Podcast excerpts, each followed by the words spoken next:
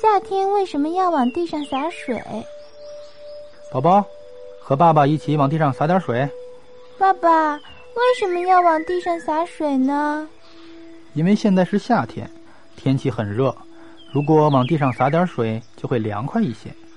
你想想，地面上很热，地面上的水遇热就会变成了水蒸气。水变成水蒸气的时候，要吸收一定的热量，这样地面的热量就被水蒸气带走了。